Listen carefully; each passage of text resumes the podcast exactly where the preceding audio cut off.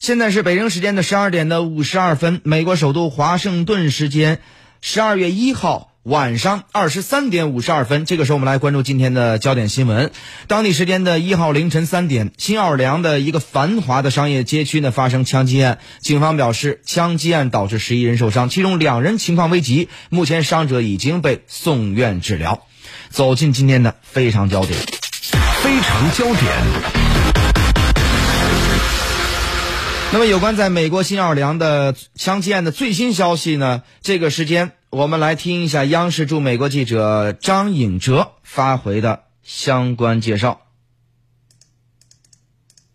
啊，好的，主持人，呃，这起枪击案呢，它是发生在当地时间的凌晨三点半左右。案件的发生地点呢是在新奥尔良市的运河区的一个街区。这个街区呢，它是一个繁华的商业区，也是处在。当地的一个国家历史地标法国角的这一带，嗯，在当晚呢，因为是周末，所以刚刚进行完一场橄榄球比赛，嗯，所以案件发生的时候，尽管是凌晨，嗯，人还是有一些的，嗯，那么截止到目前，一共有十一位伤者被送往当地的医院，其中有两名呢伤情比较严重。他们分别是在呃胸部和躯干的地方中弹了，但是这些伤者他们的年龄啊、性别还有身份，警方并没有公布。有一点其中是可以确定的，就是在这起枪击案当中没有警方受伤。嗯，那么之前有消息说一名嫌犯已经被拘留，那么还有没有更新的消息？那么同时呢，这名嫌犯的这个身份有没有被查明呢？